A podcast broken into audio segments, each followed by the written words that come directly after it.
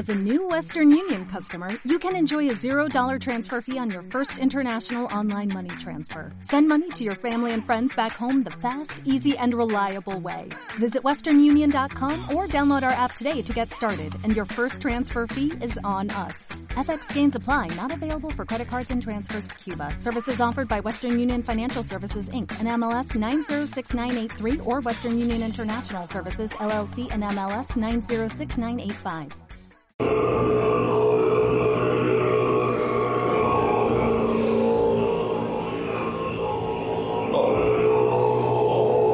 Viajeros, el sendero prohibido, un viaje al interior de nuestra conciencia.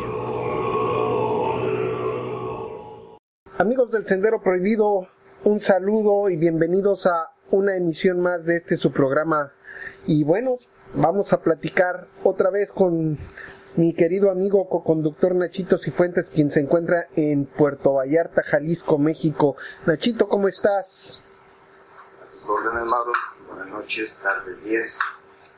A todo el auditorio, a ti, a todo el equipo técnico que hace posible que Caminantes del Cerro Prohibido salga y nos puedan escuchar en todas partes del mundo. Pues un saludo aquí al pie del cañón y con el gusto de siempre de hablar de lo que tú gustes. Perfecto, Nachito.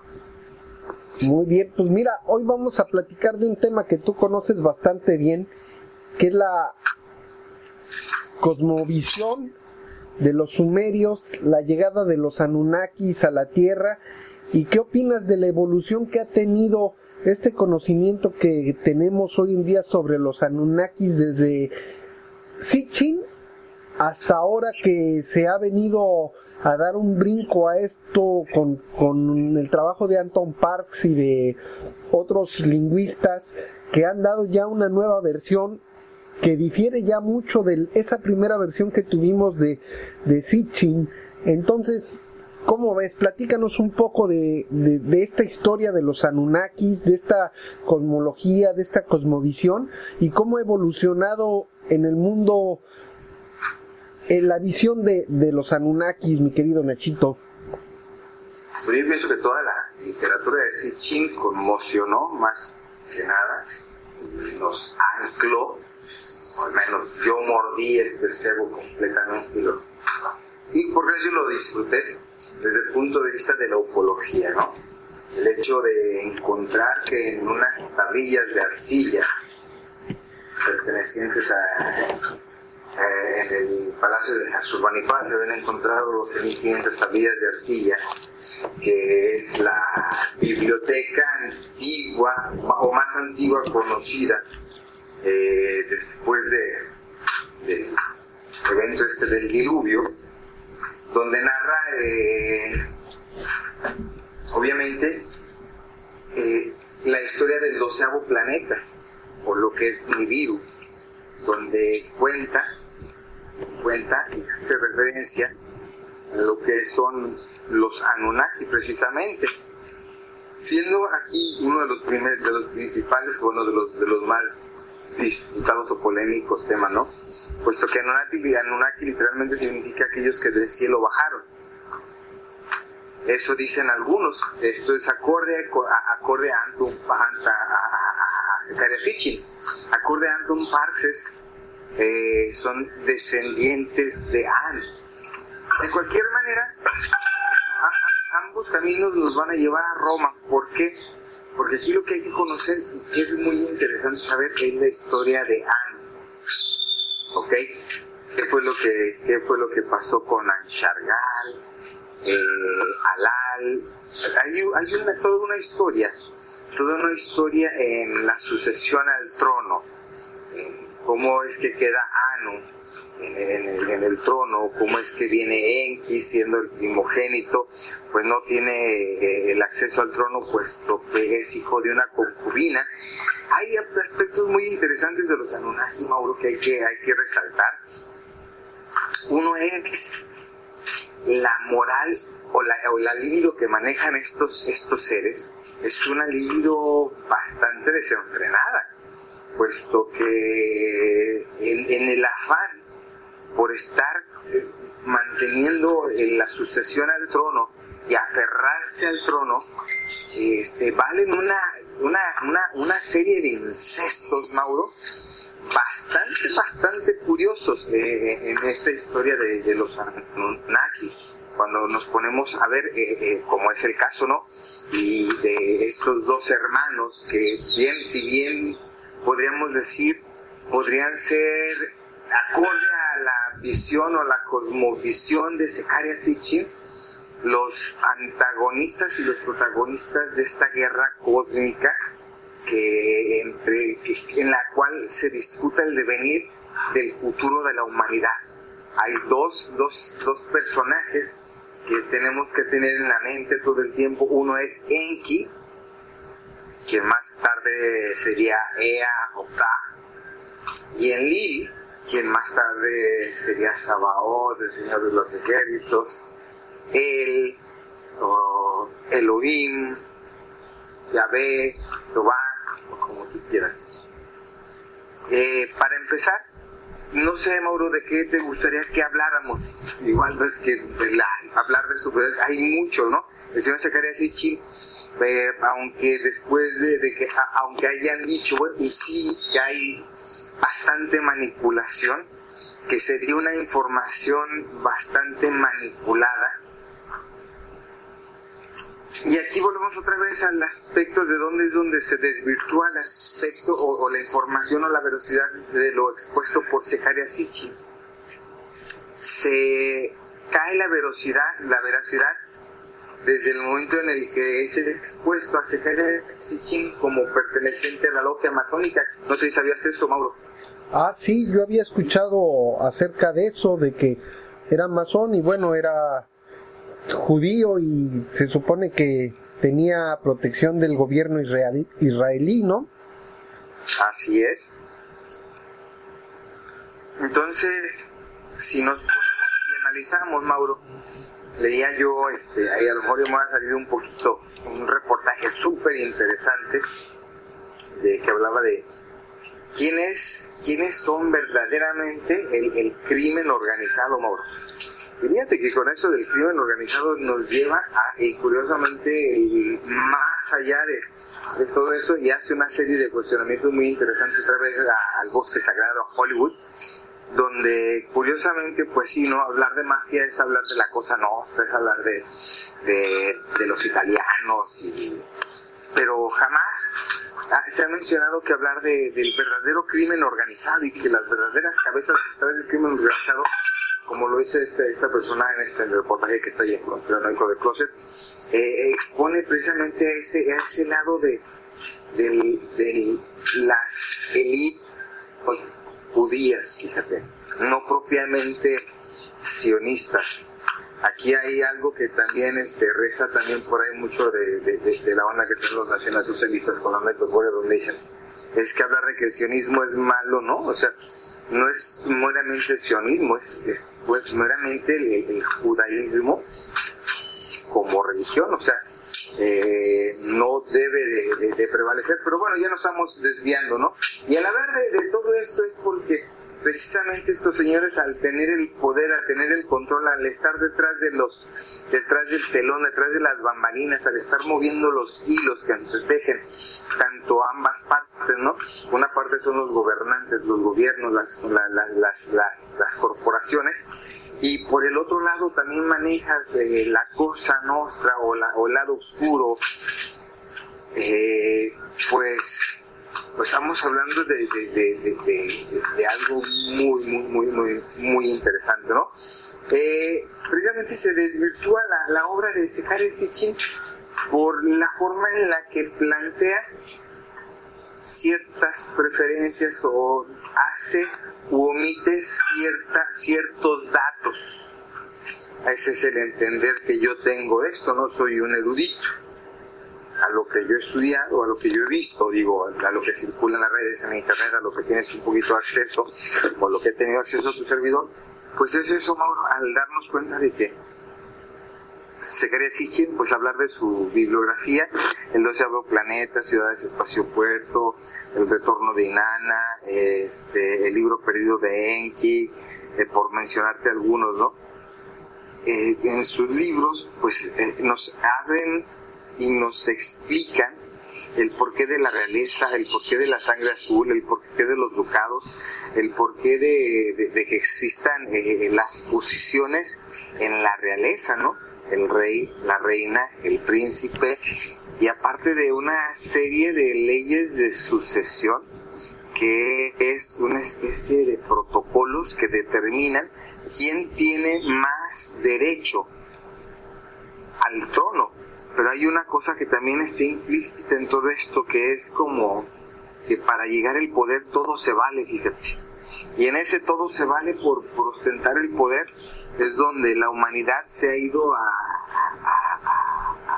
verter la sangre, eh, y esto lo hace, lo hace mención en la guerra de los dioses y los hombres, eh, donde es la, la mención que se hace de aquella de aquella batalla épica que hubo contra los atlantes en el reino de Uro, de Urantia.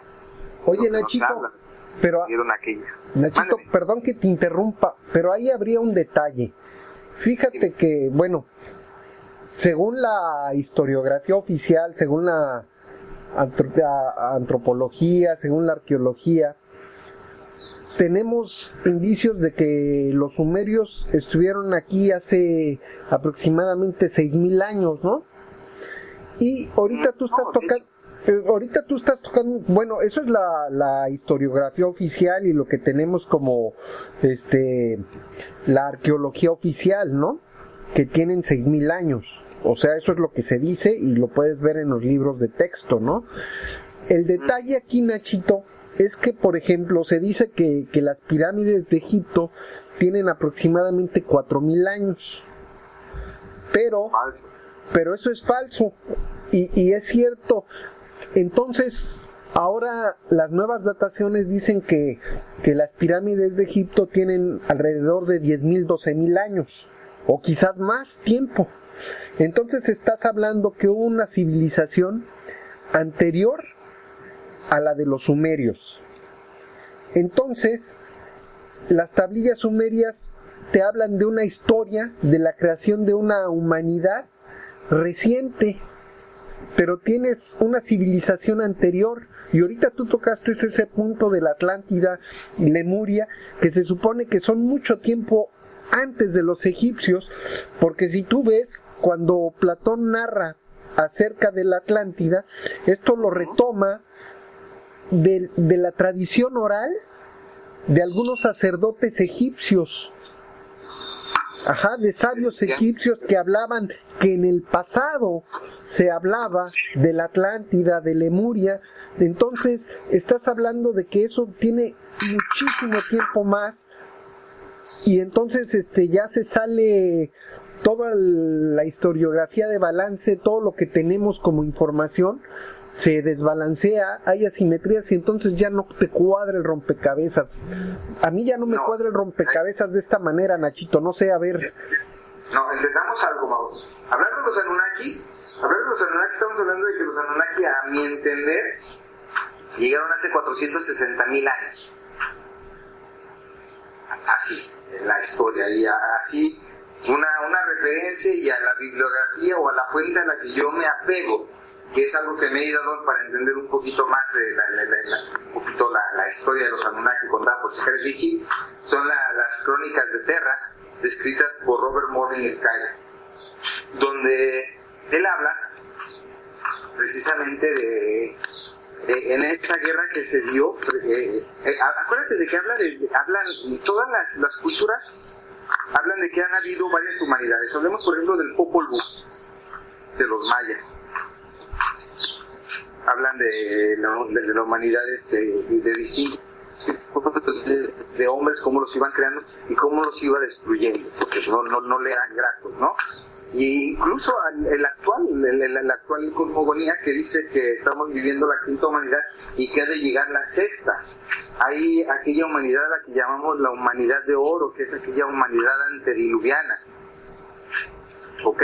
Pero acordémonos de que el punto interesante de los Anunnaki y el punto neurálgico donde los Anunnaki vienen a, dar el clavo para todos aquellos que tenemos un poquito con la ufología es que ellos empiezan y dan el motivo de qué hacemos aquí y nos dicen que somos parte de una creación eh, donde ellos intervinieron, ¿ok? Y aquí es donde ya podremos retomar otra vez lo que es Anton, Anton Parks, donde de, él viene ya apone y aporta otros datos, eh, tal vez que contrastan la información que, que, decía César Pero si bien es cierto, Mauro, hablando de Anunnaki, tenemos que hablar, tenemos que reportarnos hasta ese, hasta ese antes, desde que llegaron. O sea, porque hablar de los Anunnaki es hablar, no, es simplemente hablar de, la historia y de de la cronología de la cronología oficial, porque en la cronología oficial, pues los Anunnaki y los planetas no existen, no existe un tal Nibiru en nuestras clases de, astronomía. ¿Va? Entonces, eh, por eso pues así, así y así lo veo yo, ¿no? Hubo una humanidad de oro y eso también se manifiesta también, hay una novela que también te recomiendo, Mauro, se llama eh, El misterio de Belicena Vilca, la última princesa Inca. Está delicioso y habla precisamente de esa guerra que se dio, no solamente esa guerra se dio, Mauro, se dio de acuerdo a esto y está también reflejada en, en, la, en la India, eh, en aquellas en aquellas bóvedas donde alcanzas a ver claramente lo que son las famosas vimanas, Mauro y es claramente tú ves una, una, guerra estelar, ¿no? Los pandavas contra los, no sé cómo, se llamaban estos, haciendo precisamente alusión a, lo que te hablaba, a esas guerras entre dioses y hombres. Bueno, pues eso se narra en el Mahabharata, en el Bhagavad Gita, Nachito. Bhagavad Gita, sí. Con Krishna. Y, no, está datado dentro de los últimos 4.000 años, ¿estás de acuerdo? O 5.000 años. Exactamente, es mucho más antiguo. Se supone que eso fue hace 18.000 años, según se tiene datado. De, la humanidad de oro. Y esa fue una, esa fue una, esa fue una pelea épica que se dio, fíjate, mucho antes del, del, del diluvio, Mauro. Es muy interesante también de ver. Ahora, bueno, a eso así nos lo hacen ver, ¿no? Pero también hay que entender de que, eh, si bien es cierto, eh, se habla que Urantia y la desaparecieron en un día, con un cataclismo, se sumergieron. ¿Ok? ¿Y qué fue el diluvio? También es una, una duda razonable porque cuando comenzamos a hablar de, de todos estos temas, Mauro, estamos hablando ahora sí que estamos especulando y tomando teorías, puesto que al no ser arqueología eh, oficial, pues estamos, estamos, nos, estamos basándonos a la historia o al de, de acorde a las traducciones que dieron terceras personas, ¿no? Y a veces esas terceras personas son cuestionadas en su reputación, como es el caso de Zecaria Sitchin, por pertenecer a los masones y por ser un protegido por el ámbito israelí y judío. Esos son los puntos interesantes a ver si tú quisieras un momento de y los que pudiéramos sondear y platicar, si tú quieres, Mauro.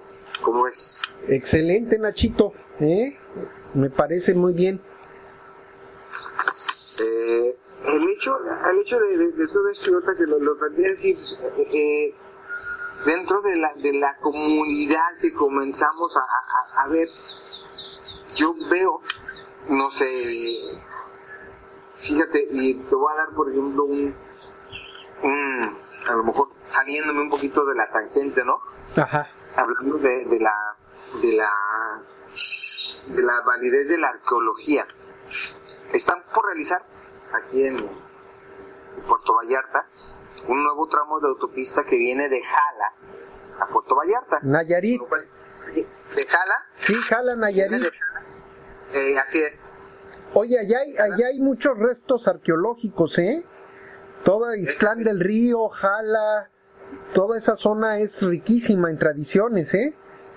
Te voy a contar dos experiencias, bueno, tres experiencias que tuve al respecto, o he tenido al respecto de esa, de Solo preguntarle yo a los huéspedes a un hotel cómo le fue en su camino, etcétera. No, fíjate que vine, eso, es la carretera, el tráfico, etcétera, ya sabes, ¿eh? Entonces un día me tocó una persona que me dice, no, pero fíjate que ahora que esté la autopista de Jala va a estar bueno, aunque ahorita no sé. Ah, ¿por qué? ¿Qué pasó? ¿Qué? Dice, fíjate que yo tengo un conocido que está trabajando ahí precisamente en la obra, en, la, elaboración de la carretera, de la autopista. Pero ¿qué crees? Que dice que en un tramo andaban con las máquinas y que encontraron restos óseos enormes, que encontraron osamentas de gigantes. Llegaron, pararon todo, llegaron unas personas del, del gobierno, mandaron a todos a descansar y ya no volví y pues ya no sabemos qué va a pasar. Y el señor ya se fue, ¿no? Y cierto es que llegó otra persona y me dice, otra vez tomó el tema, de esto pasó como un año de la última vez que escuché este comentario, y dice, ay, ya bueno, esto lo de Jalpa, dice, la, la, la, carretera que viene de Jala. Le digo, ah, sí, se, se atrasó, fíjese. Ah, sí, sí, escuché algo así que se ve atrasado. Dice, sí, se ve atrasado. Le digo, yo, escuché que se había trazado, digo, no sé, ¿verdad? Pero se me hace que se habían encontrado restos arqueológicos. Esta persona resultó ser una persona que está trabajando para la municipalidad en Jalisco, en Guadalajara, para ser específicos. Y le comenté, oye, fíjate que escuché, oiga, fíjese que escuché que habían encontrado restos de gigantes. Hombre, sí, fíjate que sí, encontraron restos arqueológicos, pero es que es mucho dinero lo que se había invertido. Y pues no, o sea, no se puede parar una obra, hay que seguir adelante. Esa, esa es la mentalidad. Qué triste, ¿no, Mauro? Así es, Nachito. Y esto, bueno, pues esto no salió a la luz pública. No, no, o sea, y, y estás de acuerdo que esto es algo trascendental, el hecho de poder decirle a los nayaritas, en Nayarit, tierra de gigantes. Eh. O sea, encontraste los restos. Bueno, cerca tiene que haber el, asentamiento. ¿Estás de acuerdo, Mauro? Exacto. Mira, y con todos los restos estamos hablando de que hay ofrendas. Exacto. Y, esas ofrendas pues te hablan de, de eh, y todo ese tipo de datos, que, dime tú por qué hay que ocultarlos, Mauro. Y es aquí donde todo, toda la obra de Secretaria Sitchin se pone en duda. Por ese pequeño detalle que tú has dicho. ¿Quién lo auspicia, quién lo protege? Exacto. Y fíjate que hablando de eso, yo estuve un tiempo en Jala, en Aguacatlán, en Amatlán de Cañas y en Ixtlán del Río, allá en Nayarit. Y fíjate que yo hablaba con los pobladores de allá y me hablaban de, de tradiciones orales o no sé, de leyendas, de bosques encantados, de, de entidades de otras dimensiones, de cosas mágicas, de, de ruinas arqueológicas escondidas y, tienen una tradición oral muy rica, querido Nachito. Algo hay en esa zona que se mantiene ocultado y que se va a enterrar con la carretera. Y bueno, vamos a seguir en la ignorancia total de, de este desarrollo de esta humanidad y de las humanidades que nos precedieron, Nachito. Mira, Mauro, recuerdo yo cuando comencé a iniciarme en esto de la el esoterismo y las ciencias ocultas, ¿no? Eh, mi maestro, persona que quiero y digo mucho, de quien aprendí mucho, eh, eh, solía tener en su oficina, haz de cuenta que tenías el Kama Sutra, en figurillas de, barro, de arcillo, de arcilla cocida, pero todas prehispánicas. Estoy, te estoy hablando de, de, de, del Kama como lo conoces, posiciones, palos, X, todo lo que te quieras imaginar, pero en prehispánico. Le digo, chaval, ¿y dónde lo conseguiste? Me dice, fíjate que en Salvatierra eh, iban a hacer una represa de no sé dónde demonios. Dice, muy interesado en el fenómeno ovni, estaba una de las personas de los ingenieros que andaban trabajando ahí. y nos dijo esto. Dice, vengan y agarren lo que vayan a agarrar, pues nosotros le vamos a aventar concreto. ¿Cómo ves, hermano? Ah, cabrón. ¿Eh? No, pues terrible. ¿Eh? Terrible, Nachito. Y bueno, si te das, si, si te das cuenta que la, la basílica de, eh, hablando por ejemplo, para, para no ir tan lejos, quieres un ejemplo, quieres algo más tangible, hablando de qué está hecho el Palacio de Gobierno en, en la Ciudad de México ahora. Sí, Nachito, igual mi pueblo Tlatelolco está construido sobre una zona arqueológica riquísima y debajo de, de, esos edificios que se construyeron hace 51 años, 52 ya, pues hay una, una zona arqueológica vasta y rica con muchísima historia, tradición y bueno, lo que tiene son los modernos edificios de la unidad habitacional Adolfo López Mateos Tlatelolco. Entonces, pues es triste, Nachito, pero... Pues... Pero, pero el, punto, el, punto, de esto, Mauro, es eh, ver cómo hay un interés, un interés por el gobierno, por borrar todo nuestra, nuestro pasado histórico, Mauro. ¿Por qué?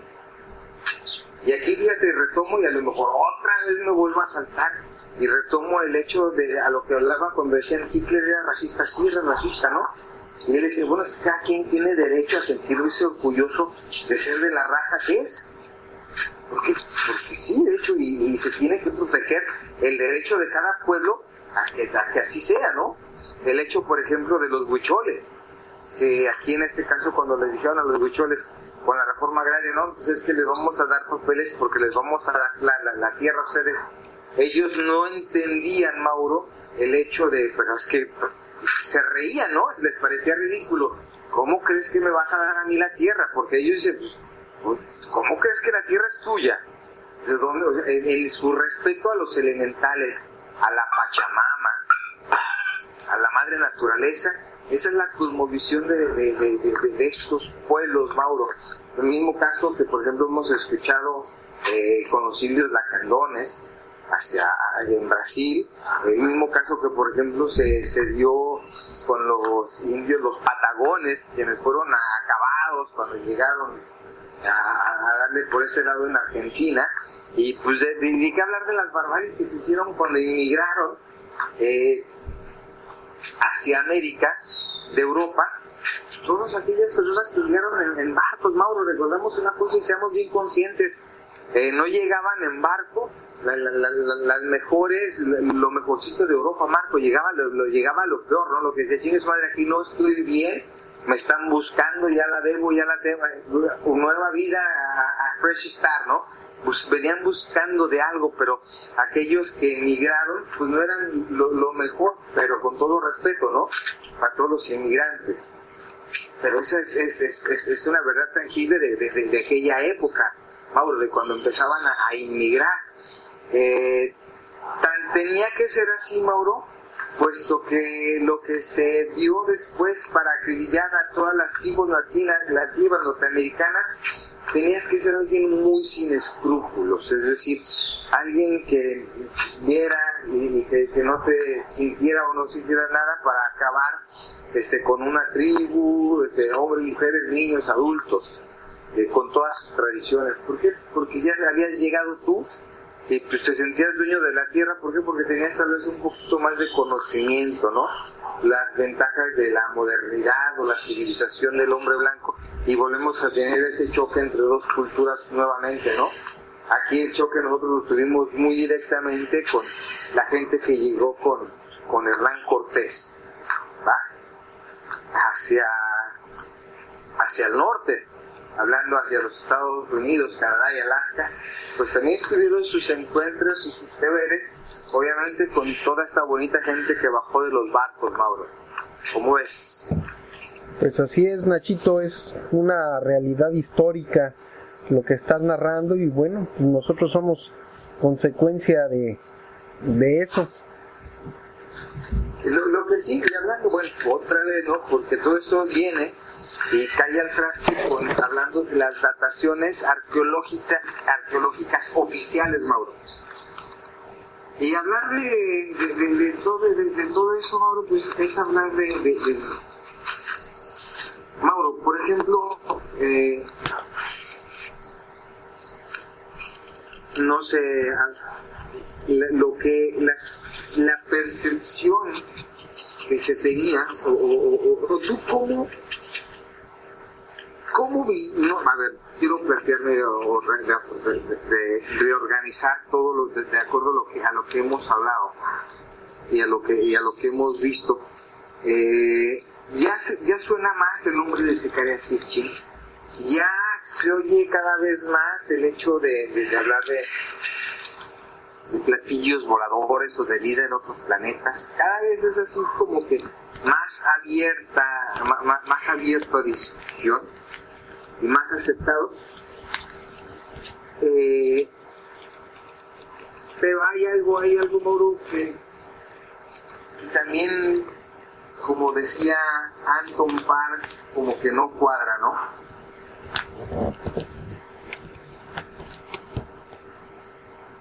y es saber, a mí lo, interesante y lo que, me, lo que me gustaría saber es es lo que está ocultando. Porque el secreto no está en decir, el, poder radica en lo que estos ocultan. ¿Qué es lo que ocultó? ¿Qué es lo que dejó de decir Mauro? Eso es lo que a mí me, interesaría saber, ¿no? Porque de lo que se ha hablado también de este señor es que omitió, omitió detalles, detalles muy interesantes, como es aquel de hablar de los reptiloides, Mauro. No habló de los reptiloides, como tampoco habló de los grises, y tampoco habló de, de la convivencia que existe, bla, bla, bla eh, entre, entre estas y de lo que están haciendo y cuál es su plan. Sí, habló en un momento determinado con el libro Periodo de Enki, por ejemplo, donde Enki hace eh, como una especie de diario y hace un desahogo para él dar fe y testimonio de cómo es que se había dado toda aquella, aquella, aquella guerra de antaño por el poder, en la cual está y sale a resaltar el nombre de Nimrod y Marduk. Eh, curiosamente, Nimrod y Marduk se establecieron en la antigua Babilonia y fueron aquellos que empezaron a construir la torre de Babel,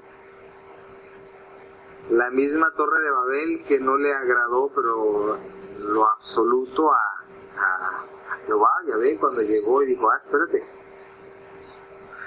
Estos hombres tienen una sola idea en la cabeza y si siguen así nada de lo que se propongan, vamos a confundirlos y a dispersarlos y etcétera, etcétera. Y aquí es donde volvemos otra vez a, emparejar a veces la, Biblia, ¿no? Y tomando la Biblia como un documento histórico.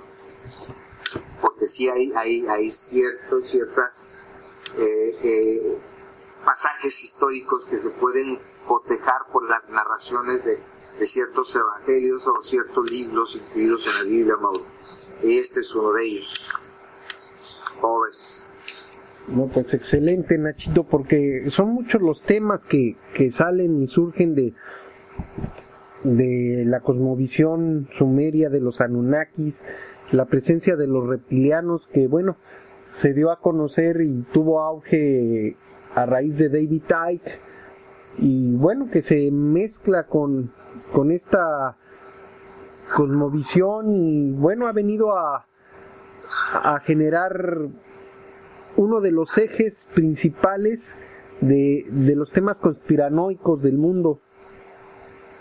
Fíjate que, perdón, David, perdón, David, perdón, David, hasta te da tos, mira. Sí. David, ay, hermano, ay, me dio risa. Ay, perdón, hermano. David, eh, refrescarme la garganta. David alguien pues, este, comentó una vez creo que leí, ¿no? Que él había visto en alguna reunión a este Secaria Sitchin y que Secaria Sitchin era en efecto un híbrido reptiloide, eso. Creo, si más no es lo que yo interpreté, eso fue lo que yo, con lo que me quedé de ese pequeño post que encontré en internet, ¿no? Esto, recordémonos que si hablamos de del maestro de los reptilianos, pues es el señor Ike, ¿no? Nadie como el señor David Icke para hablarnos de ellos, puesto que él fue el que los comenzó a, a promover, por decirlo de una manera. Pues, personalmente, habré de decir que yo me enteré de los reptilianos por el señor David Icke, no sé tú, Así es, yo también, fíjate Nachito, que yo descubrí a David Icke por accidente, porque estaba yo buscando algunos datos de la presencia de de la presencia de descubridores de América antes de los españoles y, en la época de los vikingos y estaba yo en la búsqueda de, ese tema y en el libro del gran del más grande secreto se llama así verdad encontré el secreto más grande jamás jamás revelado. Exacto. En ese libro se habla de algunos viajes que se hicieron antes de de los viajes de Cristóbal Colón y se habla también viajes de, aparte de los vikingos, de, de otros nobles de europeos. Entonces fue a raíz de eso que yo descubrí a David Tyke y empecé a leer el libro y encontré lo de los reptilianos que de entrada me pareció bastante jalado, ¿no? Bastante alucinado. los reptiles de entrada pero ya rascándole, pues vas descubriendo que, hay gato encerrado, ¿eh? Bastante, ¿no? Y más aún cuando ves los grifos de algunas eh, eh vestigios egipcios, donde ves claramente aquellas deidades identificadas, eh, algunas con ibis, ¿no? Cabeza de ibis, con cabeza de lobo, chacal, cabeza de de halcón. ¿Lo recuerdas? Así es, y bueno, pues aquí en América, Cuculcán, Quetzalcóatl. Y algo bien interesante, el hablar de los paralajes. Bien interesante que se me ha hecho ese tema, el paralaje que hay entre la vida de Jesucristo y la vida de, de, de, Quetzalcóatl. Hablando en, en un epílogo, de lo que fue su obra, ¿no? Ambos, ambos llegaron a pregonar que ya no era necesario el sacrificio de sangre, fíjate. Acuérdate que para, para Yahvé el sacrificio de sangre era en los pueblos, eran las sinagogas, y era los pichones, las vacas, los carneros. Exacto, pues de hecho el Levítico es el recetario. ¿Ah? El Levítico es el recetario. Ah, sí, sí, las barbacoas levíticas que tenemos ahí en el, en el Pentateuco, en el Pentateuco, ¿ah? Exactamente. Este, pero fíjate, el, paralaje, ¿no? Ambos, y, es algo así como para ponerte a detener, y detenerte y, analizarlo, ¿no? si bien es cierto, viene y, y Quetzalcoatl se opone a quién. ¿Recuerdas? A ver. Era, era el dios de la guerra y la muerte, Tezcatlipoca. Tezcatlipoca, sí. ¿Eh? Tezcatlipoca era una deidad que, de, que pedía sangre muy cabrón. Bueno, aparte, este, en el libro de Azteca hace una referencia el, el autor de... Gary Jennings. ¿Eh? Gary Jennings es el autor de Azteca. Gary Jennings, por supuesto. Una descripción para mí es de los mejores, fíjate qué triste que, que, un americano. Sí, es americano, Gary Jennings. Sí, sí, sí, sí. Venga, venga, este, y, y, hable con una delicia, hermano, de, de, de las costumbres de, de, tu pueblo. a mí me, yo, yo, cuando leía, leía la novela decía, lo que hubiera dado porque mis maestros me hablaran, como está en el libro, de lo que eran mis antepasados, ¿no? O sea, es delicioso leer el libro. Eh, los mexicas, la gente perros, los aztecas, las costumbres que tenía cada uno. Bastante, tiene unos tintes eróticos, algunos pederastas, otros bastante torcidos, otros irradian en lo burdo, otros en, lo ascoso, si tú quieres, pero pues hablan de, una cosmovisión y de un paradigma desde antaño, de, de, un México prehispánico muy interesante, muy lleno de cultura más allá de, de lo que se pudiese pensar. Este, de una organización que se tenía y que se vivía aquí, hablando como lo dijimos, ¿no? Eh, algo que les surgía a estos venir y destruir, ¿no? esbozando una esbozando una, una cruz como, como excusa, ¿no? Eh, el primero, y hablando otra vez de los paralajes, ¿no? Ambos prometieron regresar. Eh, ambos prometieron regresar y en el regreso de ambos, pues ha habido por ahí muchos trastabillos con la humanidad. Eso es hasta, hasta un punto ahorita, con un poquito de mi, reflexión, Mauro, hablando de los Anunnakis, Jesucristo, ¿qué tiene que ver con todo esto? Y sí, fíjate que sí, Mauro de alguna manera aquí es dentro de los de los de los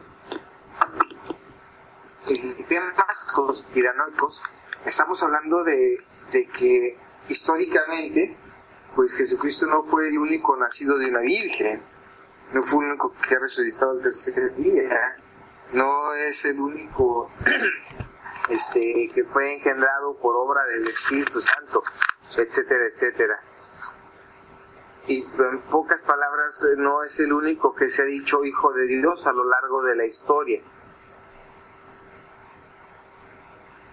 Y aquí también este tipo de paralajes también es de los que a veces cabe pararse y estudiar, Mauro, y ver por qué nunca se empatan y se hablan y se habla abiertamente del por qué.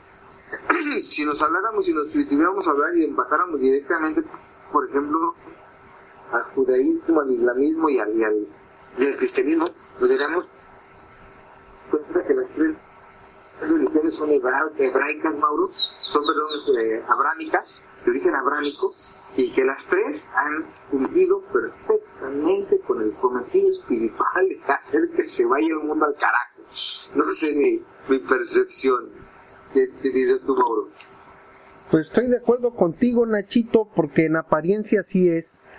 Quizás hay cierto conocimiento secreto en todas las religiones, en, en las tres a las que te refieres, pero lo, lo exotérico es realmente destinado a, a un control de masas, a la manipulación, pero también hay un conocimiento secreto, ¿eh? Porque entonces no podríamos dejar de lado la Kabbalah, o los conocimientos de los sufis en, en el caso del Islam, o el conocimiento de, de, la vieja alquimia y toda la tradición europea que se guardó dentro de, de esta tradición judeocristiana. Entonces, si hay cosas, si hay conocimiento ahí, pero está oculto, mi querido Nacho. Yo pienso que está oculto y desvirtuado. No sé, ¿cómo ves? Pues mira, eh, me gustan mucho las, las disertaciones de Pablo Santa Cruz. Pablo Santa Cruz es un nacional socialista que no sé si es argentino o es peruano, perdón por ese dato, pero sí te puedo decir que lo puedes buscar, este Pablo Santa Cruz, eh, lo puedes buscar en YouTube eh, como la historia más grande jamás contada, donde es un revisionismo de cuatro capítulos de la Segunda Guerra Mundial, de, obviamente de, sus orígenes mismos que no fueron eh, a corto plazo. Para hablar de los orígenes de la segunda de, la segunda guerra mundial tendríamos que irnos a los orígenes de la primera guerra mundial para ver los orígenes de la primera guerra mundial pues tendríamos que irnos obviamente eh, y todo nos lleva otra vez a la raíz no con los planes sionistas el tratado de los sabios de Sion y obviamente la creación de la banca por el fondo desde el Fondo Monetario Internacional donde los Rothschild y los Rockefeller eh, hacen una, una movida estratégica bastante perrona desde en aquella polémica batalla de Waterloo, ¿recuerdas, Pablo? Así es, Nachito. Lo dice la historia. Y bueno, esto es más para hacer un poquito de referencia de lo que se puede encontrar. Y él hace alusión a, un, a, una, a una onda muy interesante. A mí me gusta mucho su patín y lo, y lo sigo, eh, es el de los hiperbóreos, ¿no? Donde habla de que a boreas, hiper, más allá de boreas, ¿no? De las auroras boreales, hablando y haciendo alusión a, los al polos, ¿no? Al sur, al norte, que es donde se ven esas auroras, esos efectos ópticos, ¿no? Esas auroras boreales, hiperbóreas, más allá de las de boreas, ¿no? Eh, donde ellos llegaron aquí y hablan de que obviamente esta dicotomía, esta, esta pelea antagónica entre Lucifer y, Satanás, donde los hiperbóreos luchan del, lado de Lucifer. ¿Por qué? Porque Lucifer es el, que vino, vino este, enviado por el, por, por, por el, le llaman el incognoscible, para hacernos conscientes de nuestro espacio este, con, con el todo, o sea, que nuestro lugar está en un plano o, nuestro sitio está en un plano espiritual, donde acorde a la visión gnóstica, eh, el alma está, el, perdón, el, espíritu está encadenado al alma y al cuerpo que fueron creados por este demiurgo, quien busca eh, ser el, el adorado, imitando imitando lo que es perfecto, que es donde viene nuestro, nuestra, nuestra esencia o nuestro espíritu, pero que no puede ser, puesto que está encadenado a la, a la materia. Eh, me, me, gusta mucho y, vuelvo, y, vuelvo, y vuelvo tomarlo cuando hablamos de qué adoctrinamientos tienen que tomar, porque al final y al cabo tomas cierto tipo de adoctrinamiento en, acorde vas avanzando, ¿no?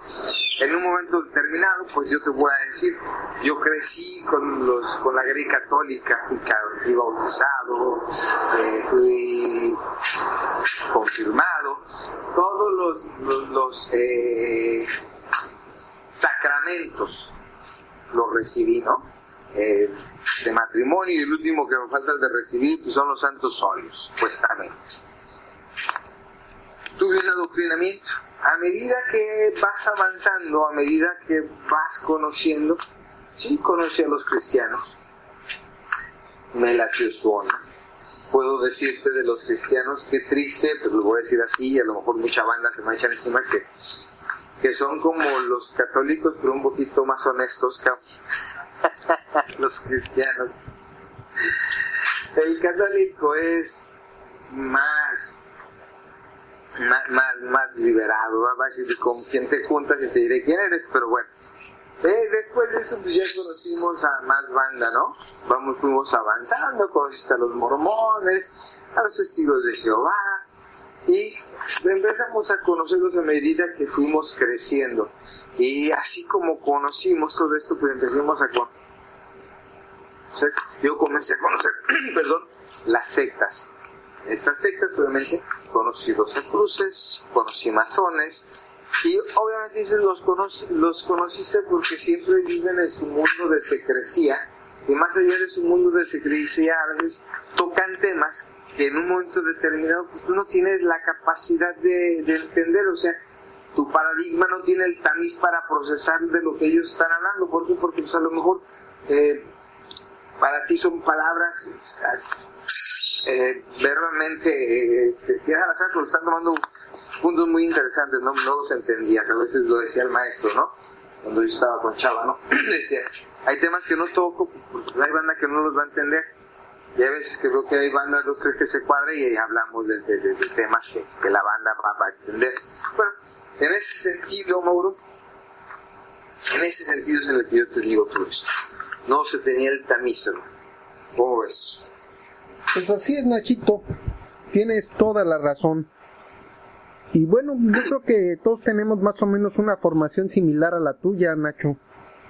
En, en origen, pues todos, casi todos los mexicanos nacimos bajo la religión católica y de ahí fuimos evolucionando a diferentes caminos.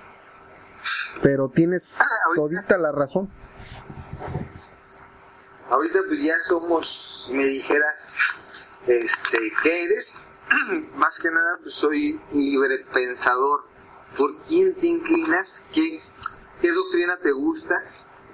Analizando el compendio o, mi mantel conspiranoico con la cronología de eventos y sucesos, de lo poquito a lo que he tenido yo acceso, pues me, gusta y, me, late y me, atrae mucho esta onda de, los hiperbóreos, Mauro. Esta onda de los, de, los hiperbóreos, eh, pero no deja en un momento determinado de ser una doctrina. ¿Va?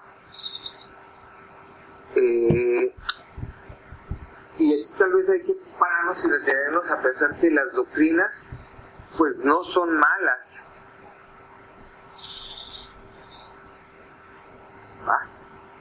si son utilizadas como una herramienta. Desafortunadamente, pues eh, las doctrinas, a mi ver, ahorita, no conozco una, una sola doctrina, Mauro, que esté libre de pecado. ¿Tú conoces alguna? Pues mira, mi querido Nacho, fíjate que tú sabes que yo practico el Buda Dharma. El Buda Dharma, porque más allá de ser una religión, más bien es una tradición espiritual que ha degenerado en religión en algunos lados y para algunas personas, pues bueno, de acuerdo a tu grado de evolución la puedes considerar como lo que se te pegue la gana, Nacho. Puede ser una religión, puede ser una, un estilo de vida, una filosofía, o puede ser un conocimiento espiritual. Ajá, y, el budismo se ha adaptado a, diferentes culturas, a la cultura tibetana, a la cultura china, a la cultura de Tailandia, Camboya, Vietnam, eh, de la India. Entonces tiene muchísimos matices, pero las enseñanzas de Buda están centradas en el, en el autoconocimiento, en el conocimiento de ti mismo. Buda nunca habló de Dios, nunca habló de, de dónde venimos, ni por qué estamos aquí, ni para dónde vamos, porque lo que enseña es una metodología para que tú descubras por ti mismo todas esas verdades. Entonces es un trabajo interior, individual y con un desarrollo personal, cabrón. Nadie te va a dar este un conocimiento externo, es por ti mismo que vas a adquirir ese conocimiento y vas a poder discernir tu verdad.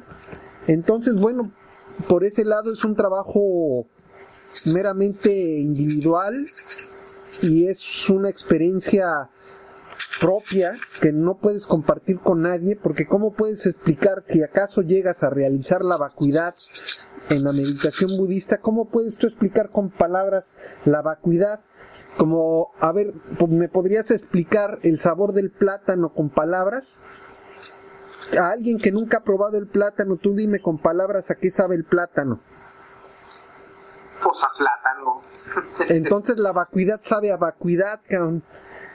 Entonces, ¿cómo lo explicas eso a, otras personas? Es muy difícil, cabrón. Entonces, la experiencia de, de, del despertar de la budeidad es un estado de conciencia que es propio, que desarrollas por ti mismo y que no puedes compartir con los demás como experiencia, porque es tu experiencia. Entonces, desde ese momento, pues el budismo se vuelve en un rollo personal e intransferible a los demás como experiencia.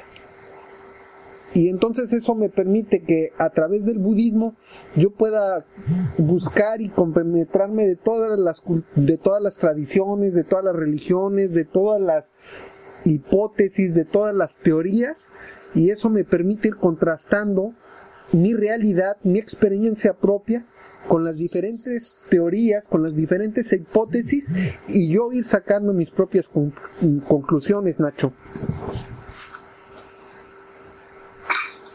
No, es muy cierto, Mauro. Sí, muy cierto. Cuando hablamos de espiritualidad, pues creo que cada quien vive la, espiritualidad de manera muy personal, ¿no? Más aún es algo así como de nadie se va a morir por ti, pues vive por ti. Eh, hablando, y muy cierto, yo solía decir de, de todas las religiones, las más loables, o que yo podría decir que están un poquito libres de pecado, que no han tenido parte en conflictos porque pues no hay ejércitos, ¿eh? no, no, no, no es onda de, tenemos el, claro ejemplo de los, de los budistas lamas, ¿no? Eh, que son maestros entrenados en el combate, pero sin embargo este, con una misión que es completamente todo lo contrario. Eso me queda, me queda bastante claro. Eh, y sí, y sí, sí, sí, sí, sí. Tienes toda la razón, ¿no? Tan, sencillo como hablar de la nada, ¿no? O sea, explícame la nada, descríbeme la vacuidad. Eh, va, es, algo que te, que, te hace que la, la, mente te revolucione, tratando de explicar algo que es incognoscible. Así lo siento yo, Mo. Así es, Nacho. Ah, mi Mauro, pues fíjate, llegamos de los Anunnaki, llegamos hasta hasta los hasta los hasta los hindús, hablando de, de las religiones. Eh, pienso que las religiones son muy tú lo dijiste muy cierto, en todo hay un mensaje, en todo hay una hay una enseñanza. Eh, hablando y retomando otra vez el libro de de, de Vilca, el misterio de Licena Vilca, eh, hablaba de precisamente de, de, estos hiperbóreos, quienes tenían ellos ese conocimiento para hacer esas, esas estructuras megalíticas que hoy día no, puede, no se pueden concebir, o sea, que hoy día con los avances tecnocientíficos que se tienen al alcance, pues no se pueden replicar, ¿no? En un Pumapunku, en un Mohenjo-Daro, en, en donde tú quieras, ¿no? Porque también otra cosa que ha hecho la historia oficial es ocultar la verdadera la geoarqueología, que es aquella en la cual, este, como lo, lo expone este, piramidólogo de, ah, de, ¿cómo se llama? Ay, ahorita se me fue el nombre. Aquel país medio. Bueno, eh, donde se encontró la pirámide, la, la pirámide más grande, Osmanagi. En Bosnia, ¿no? ¿Eh? En Bosnia, Bosnia precisamente. Eh, hay pirámides todo alrededor del mundo, Mauro. Sí, se dice que en China están ocultadas. De hecho, están, están ocultadas a la vista, porque, o sea, es una pirámide, güey. Ah, el, emperador les mandó incluso a construir árboles encima para que se vieran como, como este, como árboles, como montes, ¿no? ¿Cuál emperador, eh, Nachito? ¿Eh? ¿Cuál emperador? Mm, no sé, no, no, no, no sé, no, no emperador, perdón. El, uno de los últimos presidentes en China, los últimos dirigentes, este, les mandó poner, eh, incluso ahí cuando quisieron eh, investigarlas. Y cuando dices de emperador, tocas un punto muy interesante. Porque el último emperador, perdón, porque ¿Eh? el último emperador chino fue Puyi, que, que, que nosotros en, el, en Occidente conocimos como Henry, y este, Enrique, Y pues él fue depuesto cuando era niño, cabrón, en 1918. No. Aquí hace alusión de tiempos anteriores a eso, Mauro. Ajá. Entonces es mucho más remoto, cabrón. Estás hablando de, de épocas remotas. Ma, mi querido Mauro, le recuerdo que no, pues, hay cosas que leo, me encantaría tener el dato así fresco. El 25 de diciembre de año. Pero sí, sí, este, tú lo has dicho, ¿no? El punto, el punto es, es que están las pirámides, están en todo el mundo, están incluso en las islas, están eh, y tienen ciertas características como lo dice Managui, ¿no?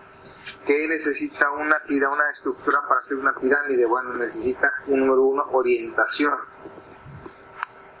Número dos, estar construida de una manera muy interesante, porque también hay otro punto que, se, que este tipo demuestra, que es el hecho de aquellos que han querido replicar la construcción, no de pirámides. El hombre lo que ha podido replicar son los famosos sigurats, que son utilizando mortero o barro, pero pues que no, no, no, no, jamás van a poder igualar las, las construcciones megalíticas hechas con piedra. ¿Por qué? Porque el, el, mortero o el barro, eh, con el paso del tiempo, eh, ¿cómo se llama? Son muy perceptibles a la erosión, cosas que la piedra no tiene, Mauro, por eso es por lo que eh, vemos hasta hoy fecha esas, esas estructuras colosales y megalíticas que aún se mantienen en pie y que aún, sí, eh, con, vuelvo, por todos los avances tecnocientíficos actuales no se pueden replicar en la precisión en la que están hechos aquellos. Exacto. O sea, así de fácil, ¿no? Pues así es.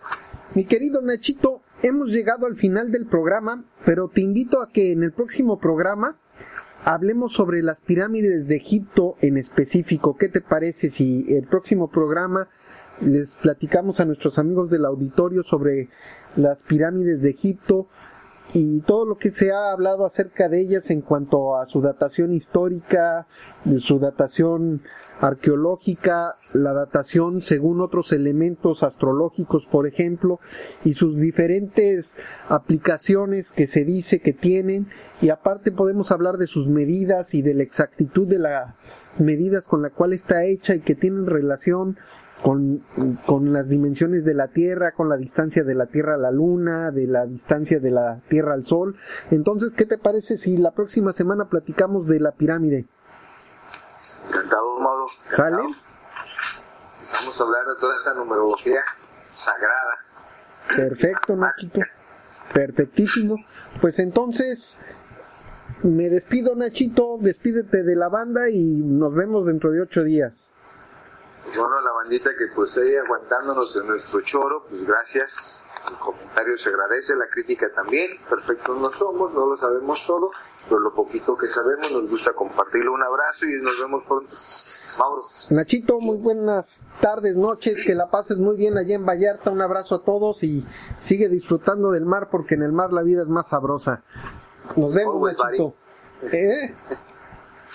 Always, buddy. Eso, sale, bye. Bye bye.